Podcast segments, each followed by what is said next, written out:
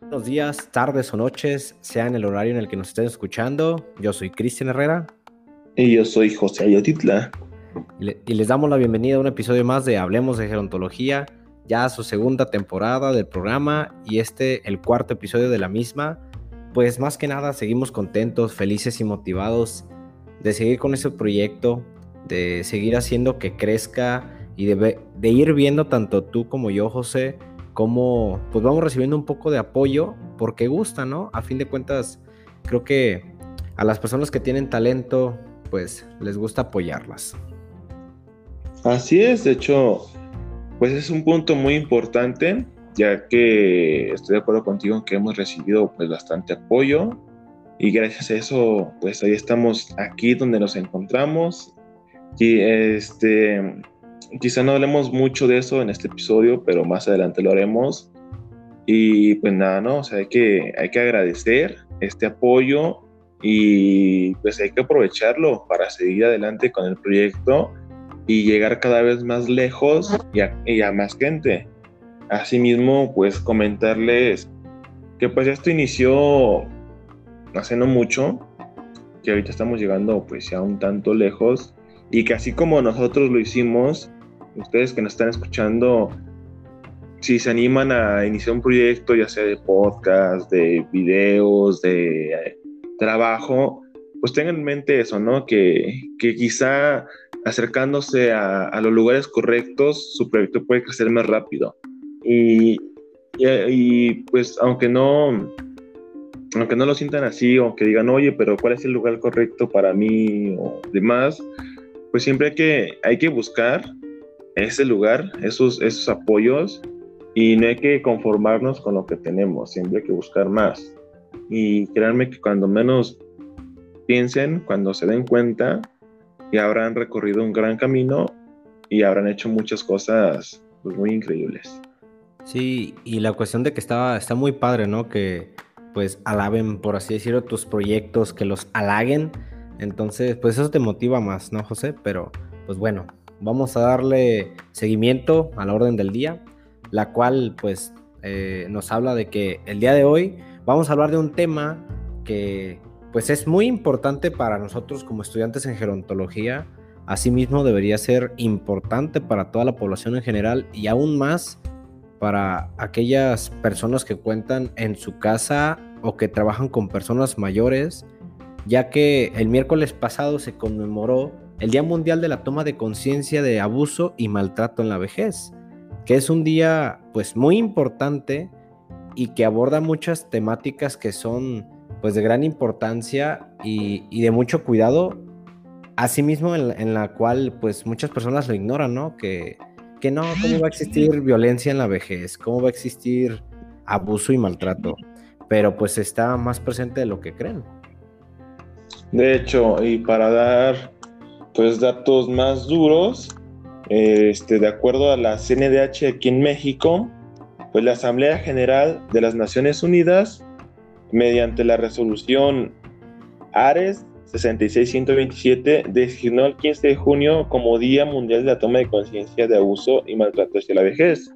Esto con el objetivo de invitar a la sociedad en general a reflexionar sobre los problemas físicos, mentales y de salud que se ocasionan, perdón, sí, que ocasionan que un adulto mayor pues sea víctima de acciones perturbadoras de su confianza y productoras de daño o angustia.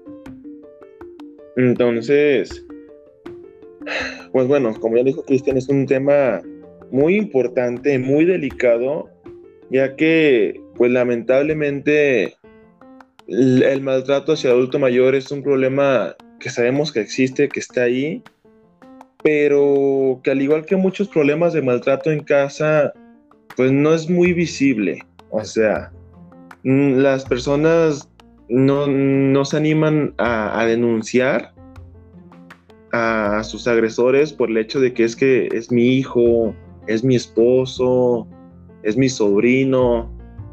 Entonces, eso propicia que nosotros como sociedad no nos demos cuenta o no, que, no queramos ver este tipo de problemas por tener la idea de que no, es que eso casi no pasa. Y, y sí, como lo acabas de comentar, pues eh, hay mucha información en internet o en páginas web de instancias que pues apoyan a los adultos mayores o que hablan de cuestiones de salud, cuestiones sociales y ahí dicen que pues las estadísticas sobre el maltrato en la vejez son datos que están muy alejados de la realidad porque como tú ya bien lo mencionaste, esto puede ser tan común en las casas y en la sociedad que uno no se esperaría que pase. Sin embargo, pues ya lo comentaste de igual manera, los adultos mayores por temor, pues no denuncian. Pero hay diversas situaciones, de acuerdo con, con la Organización Mundial de la Salud, del por qué a veces no denuncian. Y te quiero platicar algunas, José, para que pues hagamos un mini debate, que comentemos un poquito acerca de por qué consideramos nosotros que no lo hacen. En primer lugar, no denuncian porque no aceptan que están siendo maltratados. Y yo considero que esto va ligado a esta cuestión de que no es que no me están maltratando, sino que como yo ya no puedo hacer esto, pues por eso como que me gritó o se molestó. Pero, pues no, la realidad es que no es así. Así es, y de hecho, pues cabe mencionar que dentro del sector poblacional de los adultos mayores, el número de mujeres de edad mayor pues es más grande que el de los hombres. Y asimismo las mujeres se enfrentan más a múltiples formas de discriminación derivadas de sus roles sociales basados en el género. ¿A qué nos referimos con esto? A que comúnmente en México tenemos la creencia, y esto se apoya con los roles de, géneros, de género, perdón, a que las mujeres son las encargadas del hogar, son las que deben estar en casa haciendo el aseo, preparando la comida, lavando la ropa, etc. Asimismo, esto pues ya ha cambiado un poco, ya sabemos que las mujeres pues, tienen los mismos derechos de trabajo que nosotros, pero seguimos teniendo estas problemáticas de que si la mujer estudia ingeniería y se gradúa como ingeniera y trata de buscar trabajo de eso, muy probablemente la contraten pero su sueldo sea un poco más bajo que el de un hombre que tiene los mismos estudios y desarrolla la misma actividad laboral que ella. ¿Por qué? Pues por el hecho de ser mujeres. Asimismo, pues teniendo todas estas problemáticas, el problema entra en que esto se agrava un poquito más por su edad, ya sea por la edad, por discapacidad o por otros motivos, teniendo así que el 6.1 de las mujeres de 65 años o más que han tenido pareja, pues han sufrido algún tipo de violencia física por parte de esta, frente al 12.1 de las mujeres menores de 65 años. Estamos hablando que a grandes rasgos, aparte de toda esta discriminación, de estos tratos pues diferentes, las mujeres pues, como lo acabo de decir, sufren este maltrato por parte de sus parejas y en este caso, las mujeres que son menores de 65 años, el 12.1% lo ha sufrido y las mujeres de 65, el 6.1%. Estamos hablando que la diferencia es del 50% a pesar de la edad, a pesar de que la mujer de 65 años ya vivió, ya trabajó, ya tuvo pues a su familia, pero lamentablemente esta cuestión del maltrato siempre estuvo ahí presente, más no visible para los demás. Claro, y pues eh, después de esta razón que te comenté de que no aceptan que están siendo maltratados, pues hay otras cinco como razones muy como las que más suceden, ¿no? Y pues de igual manera quisiera pues que me dieras tu punto de vista, porque creo que más de alguna es como que hasta cierto punto se nos puede hacer familiar o le hemos escuchado por parte de algún amigo o de algún conocido o en algún caso.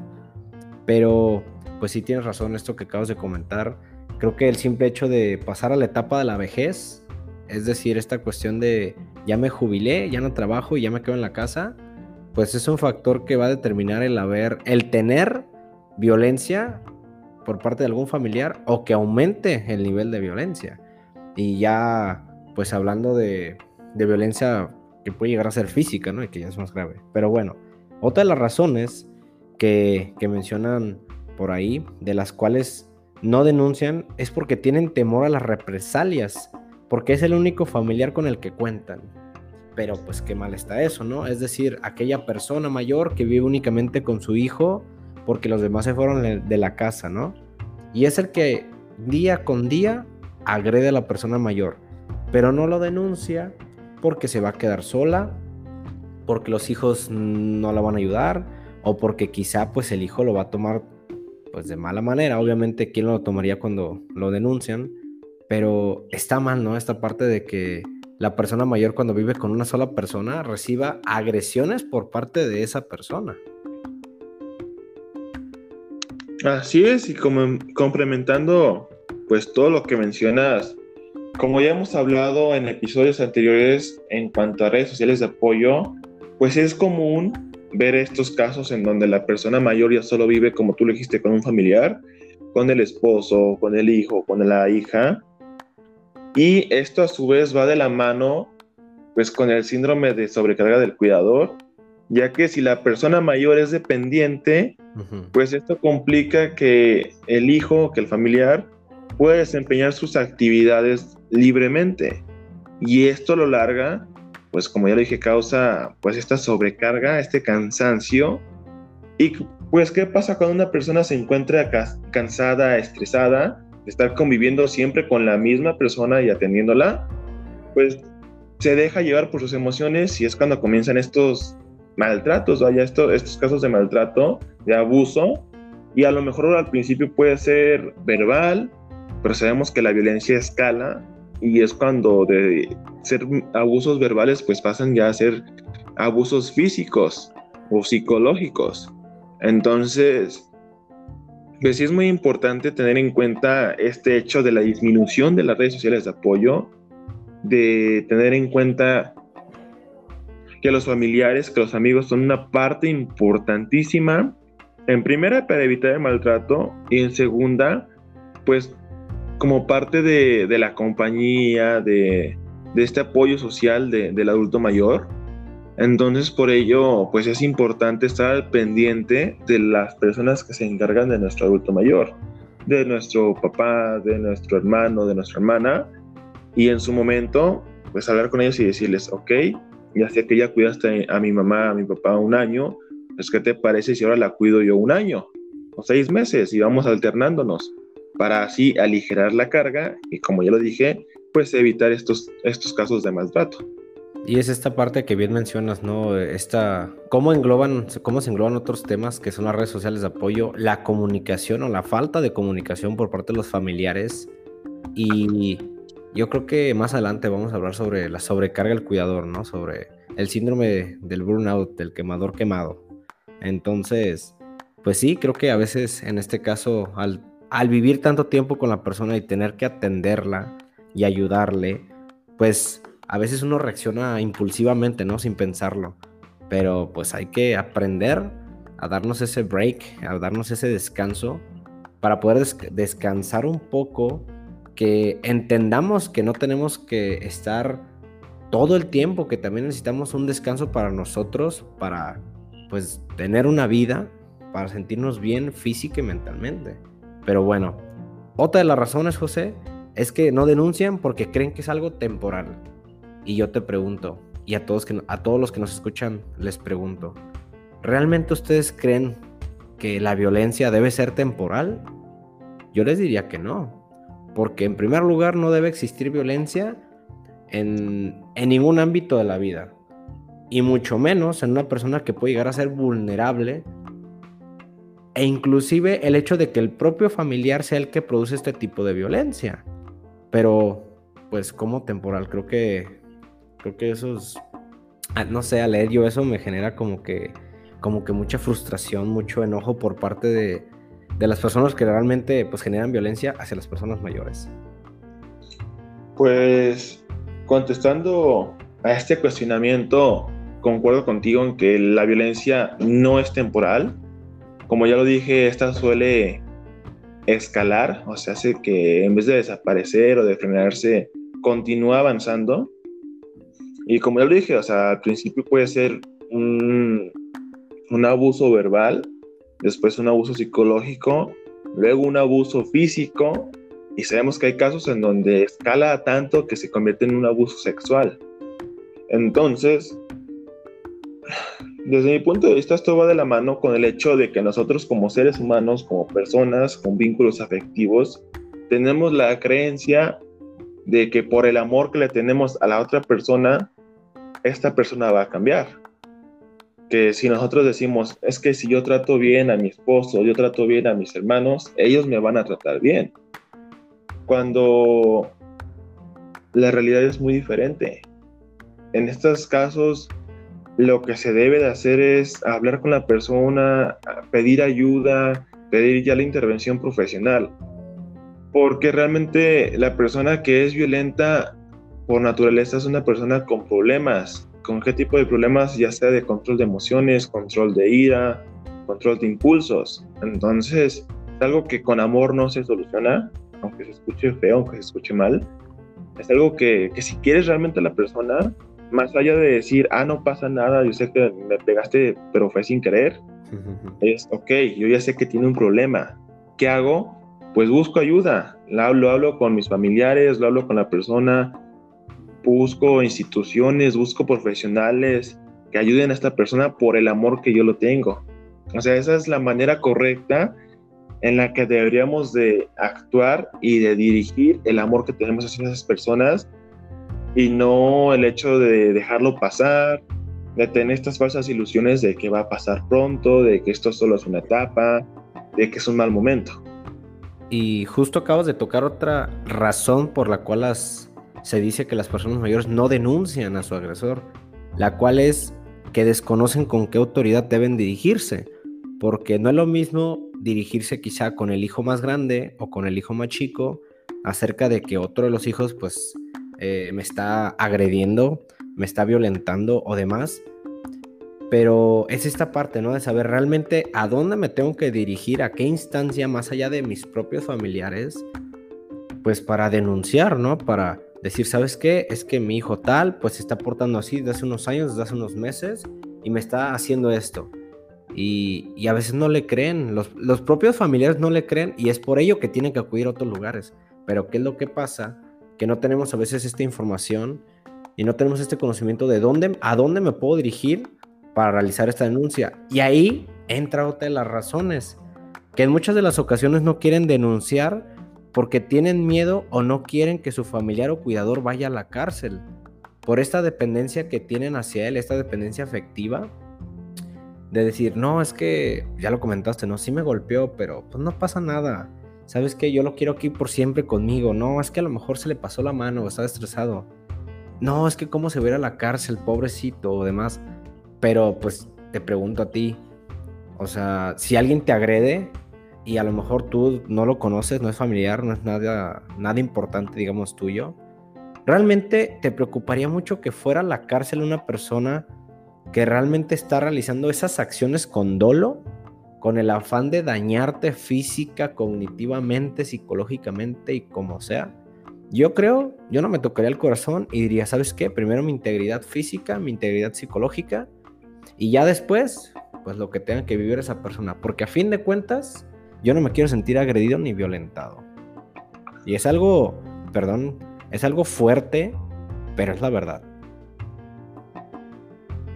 Sí, o sea, vuelvo a lo mismo de que en este caso, pues por el vínculo afectivo que existe, por el hecho de decir es que es mi familiar, es que es mi hijo, es que es mi papá, he vivido toda la vida con él, pues es muy difícil el hecho de decir, pues lo denuncio y yo sé que voy a a la cárcel y pues va a cumplir una condena. Entonces, ¿qué puedo hacer yo para llegar hasta ese extremo? Pues primero, y, y es algo que habíamos hablado también en otros episodios, ¿qué tanto conocemos a nuestro familiar? O sea, si es, por ejemplo, nuestro papá, nuestro hijo, hemos vivido con ellos toda la vida. Sabemos que nuestro papá toda la vida ha sido violento, que nuestro hijo, que nuestro hermano toda la vida ha sido violento. Sin embargo, nunca hicimos nada hasta que se presentaron estos problemas. Entonces, la pregunta es, ¿por qué esperar? ¿Por qué esperarnos hasta que tengamos estos problemas de que es que mi hijo, es que mi esposo me maltrata para hacer algo? Para llegar a estos extremos de que es que ya lo denuncié y lo llevan a la, cárcel, pero yo no quería que pasara eso. Ok, entiendo todos estos puntos que estás dando de por qué no denuncian, o sea, son muy válidos, muy claros, pero no de, o sea, vuelvo a lo mismo, no debe de ser así. Si nosotros ya detectamos el problema, hay que actuar. Tenemos que acudir primero con nuestros familiares para hablarlo. Segundo, con los profesionales. Y si todo eso falla y la persona no cambia y el problema persiste, pues ahora sí hacer una denuncia formal ante las autoridades y pues con todo el dolor en nuestro corazón, pues ni modo, va a, estar en la cárcel la persona, pero porque así lo quiso, porque no, no cambió, no, no, no acabó con este problema. Y ahora el otro punto que tocabas, tienes muchísima razón en este aspecto de a dónde acuden las personas mayores para tratar los problemas de abuso y maltrato. Y, perdón que te interrumpa, pero es esta parte, ¿no? De que a veces ni siquiera por televisión, por la radio, por el periódico o por internet, o ni siquiera alguna persona que te platique por ahí, ah, fíjate que mira, si recibes agresión o esto, bla, bla, bla, puedes ir aquí, o puedes ir allá, o puedes ir por allá. Creo que esa información es casi nula, es casi inexistente. Y bueno, pues para no meternos en más rollo, también sabemos todo el proceso que conlleva pues la verificación de si realmente está recibiendo maltrato, de que si a lo mejor tienes demencia, de que si no miente el adulto mayor. Entonces, es esta parte de realmente también la sociedad, el gobierno, las leyes, realmente cuánto se preocupan por la por la salud, por el bienestar y por la integridad de las personas mayores. Más allá de decir, ah, ok, te están golpeando, te están violentando, no sabes qué, vamos a actuar de una vez por todas. Pero no, pues aquí en el contexto mexicano sabemos que pues llega a tardar hasta, hasta meses, ¿no? Entonces este, este proceso, aunque en muchas ocasiones puede llegar a ser rápido.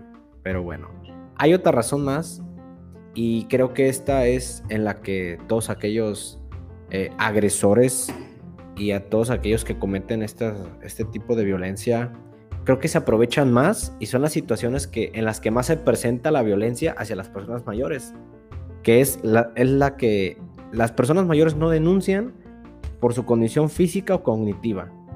¿Y a qué me refiero con esto? Que no les permite, pues por ellos mismos, realizar una denuncia. Aquellas personas que quizá tienen algún tipo de demencia, deterioro cognitivo, y que esto no les permite ser, pues, independientes y tener esta autonomía para realizar estos procedimientos, pues, ¿qué es lo que pasa? El resto de sus vidas tienen que aguantar este tipo de violencia, a menos de que un familiar consciente llegue a observar este tipo de conductas por parte del cuidador o de los familiares, pues bueno, qué padre sería que realmente se tomen cartas en el asunto y se evite este tipo de violencia. Pero ¿cómo le hacen, José, y todos aquellos que nos escuchan, cómo creen que le puede hacer una persona que pues no tiene estas capacidades, que su condición física, digamos que está en silla de ruedas, que está postrado en cama, que tiene cuadriplegia, ¿cómo van a poder hacer ellos para denunciar este tipo de maltrato y de violencia? Creo que si es de ponerse a pensar de realmente cómo tratamos nosotros a las personas mayores, qué cantidad y qué porcentaje de personas mayores que pues también por ahí tenemos unas estadísticas que dicen que del 4 al 6% de las personas mayores en el mundo han sufrido algún tipo de abuso y maltrato. Y entonces me pongo a pensar, ¿realmente somos una sociedad de bien o realmente nos aprovechamos de las personas más desfavorecidas? Y aún peor, de las personas desfavorecidas y más vulnerables. Y no sé, creo que es un tema muy fuerte y pues, pues de pensar, ¿no? De realmente cómo vamos a hacer para cambiar la sociedad y el trato hacia las personas mayores. Pues, o sea, esto va de la mano con lo que decía de, de invisibilizar estos problemas por no tener esa conciencia y darle esa importancia a la vejez, al envejecimiento y al adulto mayor. ¿Por qué? Porque hemos centrados en tantos problemas solemos dejar de lado a esta población y, sus problemas, porque bien sabemos que existen todo tipo de instituciones en donde, por ejemplo, las mujeres maltratadas pueden acudir a la institución de, de, mujeres maltratadas y violentadas para pedir ayuda, para hacer la denuncia y demás. Tú lo dijiste, los procesos suelen ser largos, suelen ser tediosos, incluso a veces hasta piden pruebas. Eso para las mujeres. Ahora, pues para el adulto mayor, como tú ya lo dijiste, también es, es más difícil todavía por el hecho de que ya entran factores como de, ah, el adulto mayor puede estar diciendo mentiras, el adulto mayor puede tener algún problema cognitivo. Entonces, creo que tanto el gobierno como nosotros no hemos hecho lo suficiente en materia de prevención del maltrato hacia el adulto mayor. Hace algunos años en la Ciudad de México pues salió esta nueva ley en donde ya se penaba con cárcel a las personas que abandonaran a sus adultos mayores. Pero o eso, o sea, eso no fue hace tanto tiempo, fue hace algunos años. No recuerdo bien la fecha, pero no tiene tanto tiempo. Y solo fue en la Ciudad de México. Por ejemplo, aquí en Jalisco, ¿qué leyes existen para proteger al adulto mayor? ¿Cuántas de ellas tienen que ver con el hecho de, de darle cárcel como pena a los abusadores? Y cuántas de ellas no tienen que ver con esta, pues con esta consecuencia. ¿Cuántas nada más son sanciones económicas restrictivas y ya? O sea, realmente, ¿qué tanto sabemos nosotros como ciudadanos y, sin importar la edad que tengamos respecto a leyes que protejan al adulto mayor aquí en Jalisco? O sea, creo que que es poco lo que se sabe y poco lo que se hace. Por ejemplo, lo que mencionabas, ¿cuántos casos de maltrato no existen hacia personas postradas en cama, personas en coma, personas dependientes físicamente, que son adultos mayores, y no nos damos cuenta? O sea, ¿cuántos casos no están ocurriendo en este momento y nadie hace nada porque pues no se preocupa. O sea, es algo que, no interesa, que no importa ahorita y que por ende siempre lo dejamos pasar, lo dejamos de lado. Claro, y, y, esta parte de que pues se invisibiliza, ¿no? Como ya bien lo mencionaste, y que realmente pensamos que violencia no es, que es un trato normal, pero no debe ser así. Pero también para dar un poquito de, de información para cerrar el tema del día de hoy, se dice, como tú lo comentaste, las principales personas que son agredidas son mujeres, pero los principales victimarios son sus hijos adultos y los hombres que van entre 26 y 45 años, que son los que habitualmente son los que más realizan este tipo de agresiones. Y pues yo te pregunto, José, ¿cuál crees que es el tipo de violencia que más se da en las personas mayores? Pues yo pienso que la violencia verbal y física, pero disfrazada de que, ay, es que le di de comer a mi mamá a fuerzas porque no quería comer. Ay, es que ya jalé a mi mamá porque no se quería mover y no podía estar ahí en el sol porque le hace daño. Ay, es que sí le grité a mi mamá, pero es que porque casi no escucha. O sea, ese tipo de, de violencia verbal y física que creemos que son normales, son actos normales y los disfrazamos de, de, o nos excusamos en el hecho de que es que lo hice porque ya no escucha, porque ya no se mueve, porque no quiere hacer esto. Pues. O, este, perdón, este, está el hecho de que no, es que ya no saco a, a, mi papá con nosotros de paseo porque es que ya no puede, es que es muy lento para caminar. como esa exclusión también. Pues casi latinas, es la violencia psicológica con un 95% pero esta siempre puede ir incluida de violencia física.